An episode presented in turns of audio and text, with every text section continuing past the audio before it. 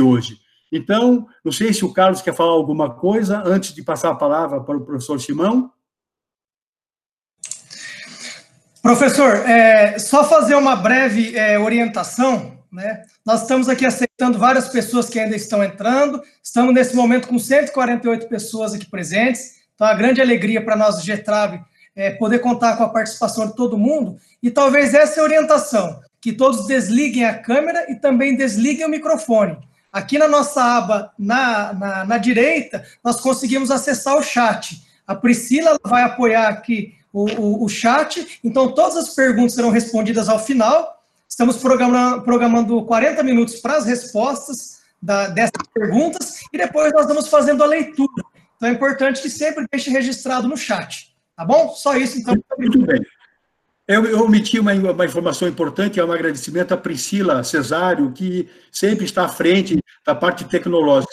Priscila, muito obrigado. Você tem sido, assim, uma colaboradora é, que nos tem impressionado. Muito obrigado por tudo. Estou vendo a carinha de muita gente aqui, é, que alegria revê-los, gente que eu não conheço, é um, é um prazer conhecê-los. Então, vamos dar início. Professor Simão, um grande abraço, querido amigo do Largo São Francisco. Que alegria poder ouvi-lo. Um grande abraço. Com a palavra, meu amigo Simão. Professor Manrich, eu queria começar fazendo um disclaimer. Qualquer palavra elogiosa da sua parte se deve mais à amizade do que às minhas qualidades. Eu conheci o professor Manrich no ano de 1994, era aluno de graduação, ele trabalhava com os dois professores, o professor Mascaro e o professor Magano, e professor Mascaro professor Magano, e sempre tivemos uma longa e profícua amizade. O professor Manrich estava no meu concurso de ingresso no Largo São Francisco e foi de uma fidalguia, antes, durante e depois, que me deixa sempre grato e contente. Meus amigos, uh, o tema. Eu acho que alguém precisa desligar o microfone. Joselita Nepomuceno Borba, precisa desligar o microfone, senão vai, vai, é, por favor, desligue o telefone e o vídeo também, por favor, para facilitar, senão vai ficar muito difícil a transmissão. Por favor, desligue o vídeo. Deixa eu só fazer um esclarecimento quanto a desligar, tem gente perguntando. Arrastem o mouse para baixo da tela e aí vai aparecer um botão do microfone e o outro da câmera. É só desabilitar esses botões. Exatamente, Priscila. Exatamente. Bom, e é uma alegria, então, ser chamado por um grupo de pesquisa do professor Manrich, de Direito do Trabalho, para falar um pouco de direito civil. Eu sempre achei, e concordo com o professor Manrich, que, na verdade, o diálogo entre o civil e o trabalho é um diálogo constante, perene e profícuo. Porque, bem ou mal, até a CLT nascer, era do Código Civil que saíam as disciplinas das relações trabalhistas. É, é difícil, num tempo de pandemia, discutir um tema como esse que o professor Manrich me propõe, por uma questão simples. Nós vimos o sistema jurídico do dia para a noite ser surpreendido por uma pandemia, por uma quarentena e uma desestruturação completa das relações eh, pessoais. Ou seja, a partir do momento em que o cidadão sai da rua e vai para casa, eu vou ter problema dentro de casa e fora dela. É, tanto é verdade que essa questão uh, jurídica macro, em termos de direito civil, é objeto hoje de um projeto de lei do senador Anastasia, projeto 1179-2020, 1179-2020, que deverá amanhã ser votado pelo Senado. Um projeto que eh, cuida das relações de direito privado em geral. Prescrição em decadência, eh, uso capião, com direito do consumidor, locação, família e sucessões. Então, esse eh, momento que nós vivemos, para falar desse tema, é um momento interessante, porque nós vamos resgatar, no fundo, as velhas categorias jurídicas. A cada 10 artigos, 9 dizem, estamos diante da força maior. A cada 10 artigos, 9 dizem é a hora da extinção dos contratos por força maior. O que eu queria resgatar com vocês aqui nessa conversa, nessa meia hora que me foi concedida pelo professor Manrich, é o seguinte: nós, eh, eu vou fazer uma breve nota sobre a situação do contrato pro direito civil no Brasil até o momento que a pandemia começou. Até o momento que a pandemia começou, nós tínhamos uma situação até 2019 e uma situação distinta a partir de 2019. O marco é a chamada Lei da Liberdade Econômica. Até a edição da Lei da Liberdade Econômica, e eu posso identificar esse momento número um, que eu vou chamar assim, depois vem o número dois, e a Covid é o número três. Nesse momento número um, os civilistas estavam completamente encantados com os princípios da boa-fé e da função social do contrato. completamente encantados, escrevendo uh, tintas e tintas sobre isso, municiando o judiciário para decidir as questões de maneira principiológica, de maneira a abandonar as categorias jurídicas tradicionais para resolver tudo pela boa-fé e pela função social. Eu tenho uma palestra preparada em que eu analiso quatro ou cinco julgados do STJ, em que um julgado é um julgado de patrocínio de time de futebol no Paraná. O time de futebol o time de futebol tinha exclusividade com determinada marca de refrigerante. Ele rompe no meio do contrato, admite outra marca de refrigerante para patrociná-lo. É o caso clássico de inadimplemento, inadimplemento contratual, artigos 389 e seguintes do Código Civil. O, o, o julgado perde linhas para justificar a quebra do dever de lealdade à luz da boa-fé objetiva. Ou seja, o que se percebe é que, no fundo, a função social do 421 e a boa-fé do 422 foram artigos que tomaram um espaço muito maior do que eles precisavam ter tomado. Na verdade, é, é, gerou-se para a doutrina um facilitismo. O aluno pergunta e fala: bom, mas isso atenta contra a boa-fé. Isso atenta contra a função social. Então, a doutrina civilista, em grande medida, e a culpa é da doutrina, se demitiu da construções clássicas, como essas duas que nós trabalhamos hoje. O, inadimplemento, o caso fortuito e a força maior, e a cláusula rebus sic stantibus. Nessa demissão, tudo ficou muito fácil, porque a intervenção ao conteúdo do contrato na área civil passou ao máximo, ou seja, os juízes passaram a interferir em toda e qualquer contratação, independentemente de considerar suas peculiaridades, se é ou não de consumo, se é uma relação empresarial paritária, se é uma relação por adesão ou não. E os princípios deram um conforto à decisão, que ao mesmo tempo gerou um caos social. Por quê? Porque os empresários ficaram com muito medo de contratar a partir do momento que a intervenção sobre o conteúdo do contrato passou a ser excessiva, desmedida, com abandono das categorias clássicas. Aqui tem que fazer uma nota política, nem contra nem a favor, porque isso aqui é uma, é uma questão técnica. O governo Bolsonaro inspirado pelo Paulo Guedes, com uma visão libertária da economia, resolveu trazer uma visão libertária para o direito. E essa visão libertária vem com a lei da liberdade econômica. É, repito, se bom ou ruim, se certo ou errada, em debates acadêmicos isso é irrelevante. O que interessa ao debate acadêmico é que nós tivemos uma virada 180 graus o ano passado com a lei da liberdade econômica, que basicamente estrangulou, estrangulou os princípios da função social e da boa-fé. E voltou a retomar a velha máxima romana pacta sunt servanda. Os contratos devem ser cumpridos. Os contratos nascem para ser cumpridos. É, pacta é o plural de pacto, os acordos devem ser cumpridos. Sunt do est, servanda servandum, devem ser cumpridos. Muito bem, a ideia da lei da liberdade econômica, a ideia capitaneada por essa linha liberal na economia é que o contrato deve ser respeitado na sua inteireza e o controle judicial do contrato deve ser um controle mínimo. Tirando os mecanismos tradicionais, que são os mecanismos de invalidade uh, que estão no artigo 104 do Código Civil, tirando as relações regidas por leis especiais, como as relações de trabalho, como as relações de consumo, tirando-se essa, essa, vamos dizer, essa especialidade, na generalidade, a ideia é de pacta sunt servanda. Mormente em contratos empresariais, mormente em contratos entre partes iguais, mormente em contratos em que eu terei uh, um equilíbrio mínimo de forças. De repente, de repente, a China em janeiro comunica que existe uma nova doença, que veio do morcego e do pangolim. Para quem não sabe, o pangolim é um, des, é um desdentado, é da família do, do tatu, da família do tamanduá, que é uma classe chamada edentata, e que tem um rabo e uma carapaça. E essa, esse vírus veio para a China e começou a confusão. Eu estava em Portugal e comecei a assistir a televisão do que ocorria na China e falei, é melhor eu voltar para o Brasil logo, porque a pandemia vai chegar e vai chegar de maneira avassaladora.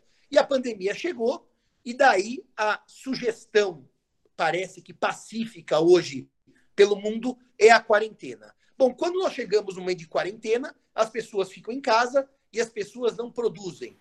Não produzem? Bom, produzem conforme podem. Ou seja, uh, o home office acabou instituído, isso é matéria até para vocês trabalharem depois na área de vocês, mas eu vejo que de uma maneira definitiva. Hoje a conversa entre os escritórios é: nossa, as pessoas não trabalham tão bem em casa, será que eu precisaria de todo mundo dentro do meu escritório?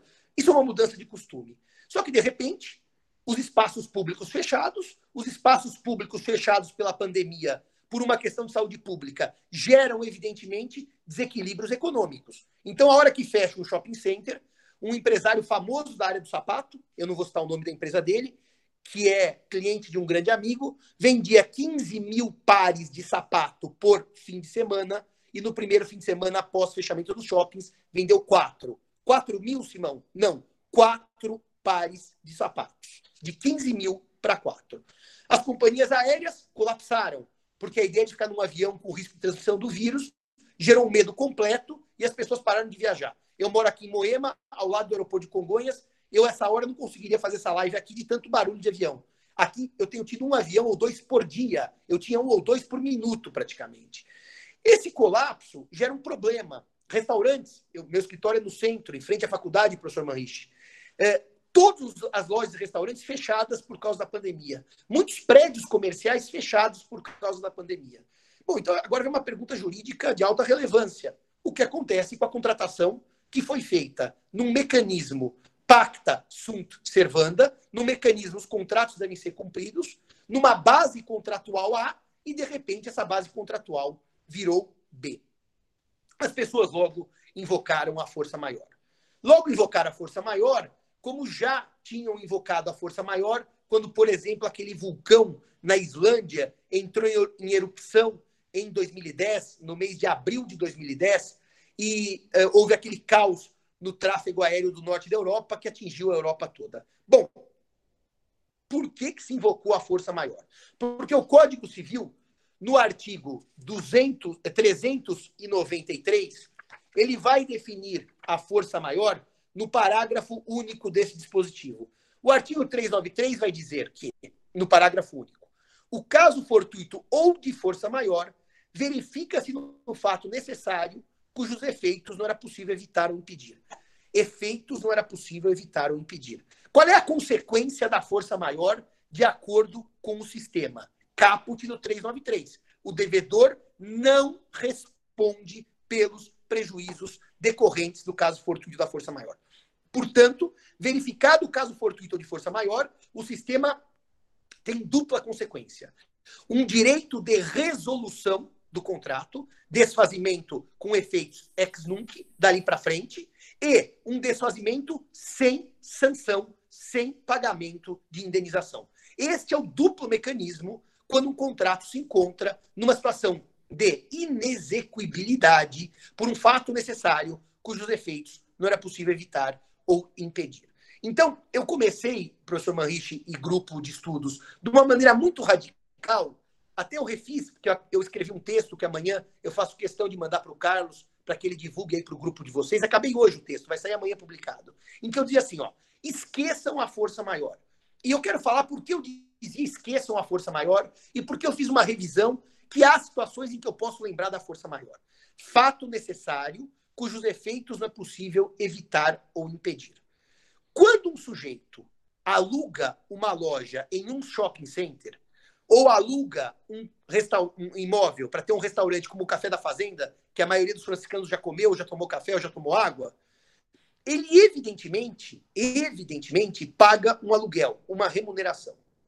Quando o estabelecimento fecha, é errado dizer, e eu tenho que pôr isso com todas as letras, que houve força maior e ele não pode pagar aluguel. Porque ele pode ser um homem muito rico que tenha feito um caixa para 10 anos de recessão, como, aliás, o jornal Valor Econômico de sexta-feira passada, dia 27, portanto, publicou uma nota que das empresas brasileiras com ações em bolsa, 85% delas têm capital para pagar aos seus empregados integralmente pelo período de um ano, 85%. E 15% tem capital para pagar para os seus empregados integralmente pelo período de seis meses. Portanto, dizer que o sujeito não pode pagar o aluguel porque ele não está faturando é um equívoco, porque a prestação dele é dar dinheiro. E o fato necessário, que foi a pandemia, não impede que o locador dê dinheiro ao shopping center, que o locador dê dinheiro ao seu ah, que o locatário dê dinheiro ao shopping center, que o locatário dê dinheiro ao seu senhorio, ao seu locador. Não há relação entre perder a clientela e não pagar como fator de força maior. Não há. Agora, a força maior pode entrar como fato necessário cujos efeitos não era possível evitar ou impedir. Só uma nota rápida. Simão, por que você está falando de força maior? Eu poderia falar força maior, vis maior, ou caso fortuito, casus minor. As duas categorias têm exatamente o mesmo efeito pro direito civil.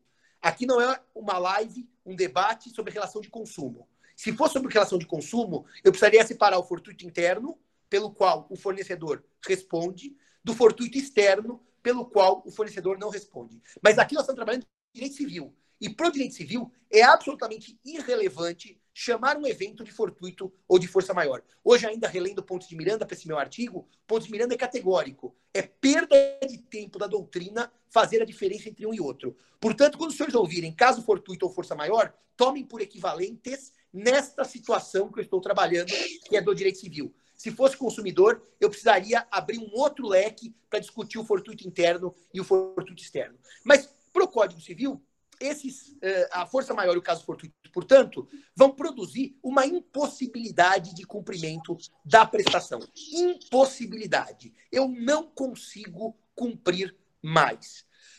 Pagar aluguel. A obrigação pecuniária, meus amigos, minhas amigas, que é dar dinheiro, eu consigo cumprir mesmo durante a pandemia. Eu consigo cumprir mesmo com a loja fechada, porque eu posso ter capital investido para isso. O debate não vai ser nessas bases. Mas por que, que eu disse a vocês na conversa, e quero voltar um pouco atrás, que eu dizia, não falem de força maior, e eu andei refletindo, e há situações para falar de força maior na área civil. Vou dar um exemplo. O, os contratos que tragam prestação de fazer, como, por exemplo, uma empreitada, nós temos um problema clássico. O empreiteiro vai ter uma mão de obra no campo para realizar aquela construção. Ora, meus amigos, se as pessoas estão confinadas em quarentena, o empreiteiro não terá, muito provavelmente, aqueles seus empregados à disposição, aqueles seus colaboradores à disposição, para construir o um muro, para levantar o prédio. Aí sim eu vejo uma situação de força maior, porque o fato é necessário, a quarentena em razão da Covid-19. E os efeitos não é possível evitar impedir. Eu não poderia eh, ter máquinas para realizarem aquela construção. Porque eu contratei uma empreiteira com seres humanos, com pessoas. É, outro caso, querem ver? Aliás, aconteceu comigo. Eu sou um sujeito que adora música clássica. Eu assino a Sala São Paulo e toda semana, às quintas-feiras, eu estou na Sala São Paulo. Aliás, assino a Sala São Paulo e o Municipal. Domingo Municipal e quintas-feira, Sala São Paulo. O que aconteceu? Com a Covid, evidentemente, não há mais apresentação musical. Poderia eu cobrar perdas e danos por não estar assistindo à Sala São Paulo Municipal? Não, porque essa é a força maior clássica, que impede a aglomeração de pessoas pela doença e que impede também a realização do, da própria orquestra, que a orquestra não pode treinar, afinal não pode haver ajuntamento de pessoas. Dito isto, eh, se isso realmente pode se enquadrar como força maior, pode se enquadrar como resolução contratual. Eu, Simão, teria o direito de devolver a minha assinatura e pegar o dinheiro de volta, devolver minha carteirinha. Aliás, a Sala São Paulo, Municipal, mandaram para mim essa, essa proposta e eu não aceitei porque eu quero continuar indo. O que aconteceu então? Só para dizer para vocês, eu não posso cobrar perdas e danos pelo fato de não estar quintas-feiras assistindo os espetáculos da Sala São Paulo ou pelo fato de não estar indo ao municipal aos domingos. Agora, nos contratos em que a obrigação é de dar, dar dinheiro, nós temos que reler esses contratos a, e vamos pensar na locação. A locação, hoje eu conversava com um amigo juiz, que está num grupo de magistrados aqui de São Paulo, da Justiça Estadual, ele me contava que as ações pedindo para não pagar o aluguel explodiram no judiciário. Quer dizer, desde o dia 20 de março, com a quarentena, já temos diversas ações para pedir a isenção ou diferimento do pagamento do aluguel. E como é que a gente trabalha isso como categoria jurídica para o direito civil? A gente retoma aquela velha ideia criada pela doutrina canônica, porque não se esqueçam que descumprir o contrato na Idade Média era pecado. Era pecado porque era descumprir a palavra dada, era defraudar a palavra dada. Os canonistas construíram, então, uma forma de suavizar o princípio pacta sunt servanda. E qual forma foi essa que os canonistas escolheram? A chamada cláusula, cláusula rebus coisas. Sic assim, estantibus estando, estando assim as coisas. E como é que os canonistas então construíram uh, a fórmula? Contractus quiabent, tractum sucessivo. Em contratos em que haja trato sucessivo, é dependência de futuro e dependência de fatores futuros, rebus sextantibus intelliguntur. Devem ser entendidos, compreendidos, intelliguntur, inteligência, estando assim as coisas. Muito bem. Isso permitiu, então, que o sujeito dissesse: eu não vou cumprir o contrato, porque quando eu contratei, a situação era A. Agora a situação é B, que é completamente oposta a A eu vou descumprir o contrato sem pecar e sem ter sanção civil. E, portanto, a cláusula rebus permitiu uma resolução contratual, rompendo-se o princípio pacta sunt servanda. A cláusula rebus é da Idade Média, ela fica esquecida nos livros, eh, isso fica bem claro. Ela é retomada no século XIX, quando começam os alemães a estudar fontes medievais.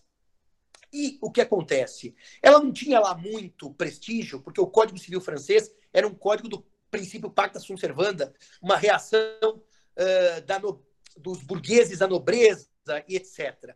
Mas, de repente, de repente, uh, os autores começaram a descobrir a cláusula rebus e redigir algumas uh, ideias. A obrigação do empregador de dar dinheiro não ficou impossível. Não, ela não ficou impossível. É isso que eu quero dizer. Ela ficou onerosa, mas não impossível. Impossível é exatamente o que ela não ficou, Guilherme, que é o que eu estou tentando exatamente construir agora, e eu peço um minutinho de paciência que eu vou chegar lá. Com a cláusula rebus relida no século XIX e século XX, surgiram várias teorias. E a teoria que despontou como clássica foi a teoria da imprevisão. A teoria da imprevisão é uma teoria que prevê que se por motivos imprevisíveis houver mudanças entre a formação do contrato e a execução do contrato, e a execução do contrato, eu posso ter, então, resolução contratual ou revisão contratual. Essa teoria ela é aplicada na França por um sujeito, por um sujeito, por, num momento histórico da Primeira Guerra Mundial, que era exatamente quando, eh, em 1915, 16, o Conselho de Estado francês, o Tribunal Administrativo, no seu grau máximo, precisou decidir um conflito entre a prefeitura de Bordeaux e a empresa que fornecia gás. A empresa que fornecia gás em 16 dizia: eu não posso manter o preço do gás que eu cobrava em 14, porque com a invasão das minas de carvão do Ruhr, o carvão está mais caro, a produção do gás, o transporte do gás está mais caro, eu quero aumentar o preço. E a prefeitura dizia: pacta sunt servanda, combinou X, só se recebe X. E o Conselho de Estado, usando uma leitura de um sujeito chamado Chardonnay, disse: não, a situação mudou por motivos imprevisíveis que foi a guerra, então vamos fazer a revisão do contrato da Companhia de Gás de Bordeaux. Isso em 16. Em 18, a França edita uma lei que é exatamente o objetivo desse projeto, projeto uh, 179-2020 do senador Anastasia, que é uma lei geral, uma lei geral de uh, tutela dos contratos celebrados a partir de 1 de agosto de 14. A guerra começou dia 28 de julho, mas 1 de 14 foi a data escolhida para os contratos. E que, perdura, e que fossem celebrados os, antes dessa data, portanto.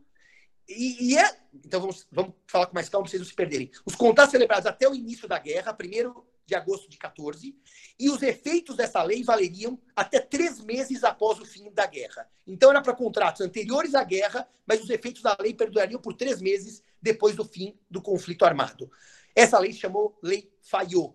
A Lei Fayot ela é a grande lei inspiradora desse momento histórico, em que os contratos se desequilibram por alteração de sua base. Alteração de sua base objetiva. Quem quer estudar o tema melhor, tem Ertmann, O-E-R-T-M-A-N-N. Ertmann. Ertmann é o criador da teoria da base objetiva do negócio.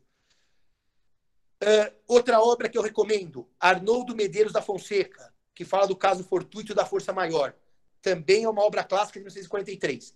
E, a partir da Lei Fayot, o juiz francês, nos contratos comerciais de trato sucessivo e de entregas de mercadorias, pôde tomar duas medidas com relação aos contratos firmados pré-guerra, antes de agosto de 14. Duas medidas. Ou a resolução, a extinção, sem perdas e danos, ou a suspensão dos seus efeitos. Para dizer, o contrato não produz efeitos até que a situação volte à normalidade. A partir daí, a partir daí, eu explico para vocês que existem contratos que podem ser juridicamente cumpridos. E se podem ser juridicamente cumpridos, a obrigação de dar dinheiro não deixa de poder ser cumprida porque eu estou com o shopping fechado e eu não vendo nada. O dar dinheiro, não. O fazer o show, sim. Eu não posso trabalhar o dar dinheiro pela ótica da impossibilidade fática da prestação, mas sim pela alteração das circunstâncias e da mudança de base objetiva. E é aí que entra, talvez, a parte mais interessante desse debate. Esse projeto tem um artigo que cuida especificamente da locação, e esse artigo é um dos artigos mais atacados hoje. Aliás, é um artigo que dificilmente prevalecerá, tendo em vista que esse artigo acabou sendo detestado pelos locadores, que ele vai prever que os locatários podem, podem pedir a suspensão total ou parcial do pagamento de aluguel. Reparem que redução de salário de empregado, suspensão de pagamento ou redução de pagamento, no fundo é a mesma coisa. É uma redução da prestação de dar dinheiro, não porque ela se tornou impossível, mas porque mudou a base do negócio.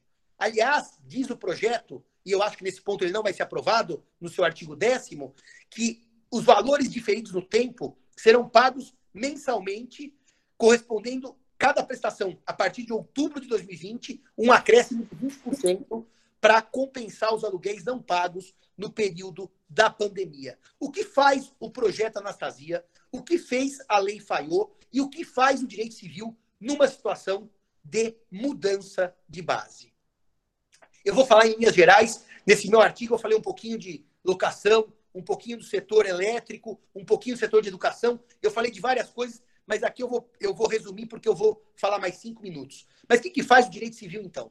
O direito civil tem que buscar, a todo custo, a chamada conservação do negócio jurídico após a alteração de sua base. E conservação por quê? Porque se as pessoas contratam, elas contratam porque querem o contrato. Porque o contrato é socialmente útil, juridicamente útil e economicamente útil. A ideia de sair resolvendo o contrato por força maior, ela é antissocial, antieconômica e antijurídica. Portanto, o olho sai do 393 e vai para o 317, que é um artigo que está topologicamente abaixo do 315, que é o princípio do nominalismo no Código Civil, mas o 317 ele traz uma possibilidade ampla de revisão judicial dos contratos. Porque ele vai dizer assim: quando por motivos imprevisíveis, pandemia com quarentena e cessação de atividade. Está escrito aqui.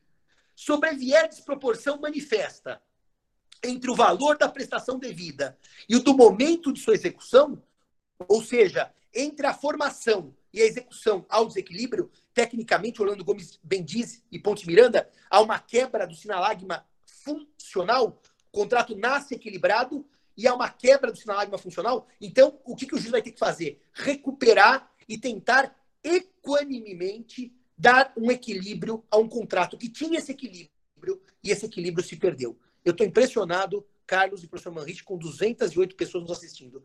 Eu já fiz uh, uh, transmissões assim pelo Google Meet, nunca teve tanta gente. Então, nesse momento, parabéns a vocês pelo trabalho sério. Então, nesse momento em que o sistema precisa da conservação do contrato, a revisão é o que se faz necessário. E como é que se faz revisão? do que se faz necessário, com critérios. Se a lei for aprovada, esse projeto, haverá critérios aqui para alocação. Para os demais contratos, para os demais contratos, só uma regra para contratos agrários também, mas para os demais contratos, fora a locação, a lei não trouxe, não trouxe parâmetros de revisão.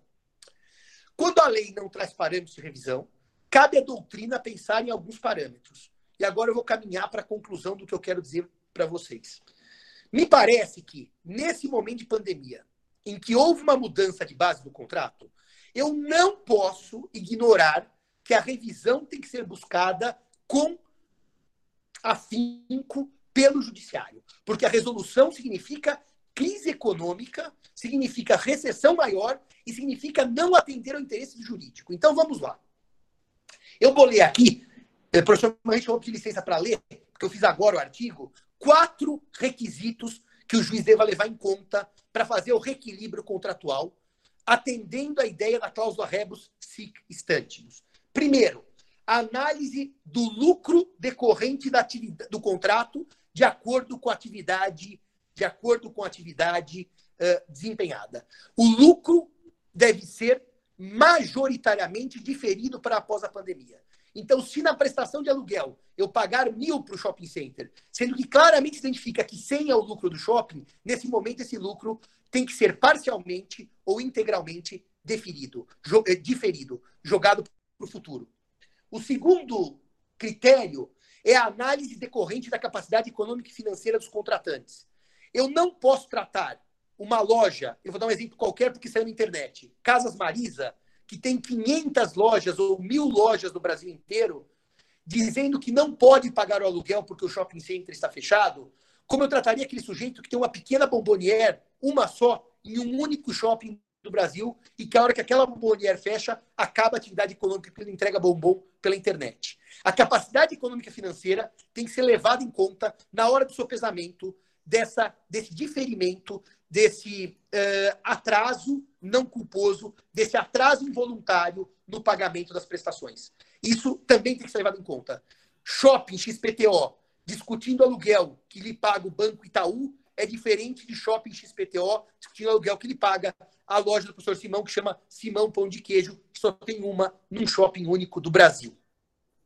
Terceiro critério, o ramo em que nós estamos discutindo essa suspensão contratual ou diferimento de pagamento de acordo com a capacidade de recuperação.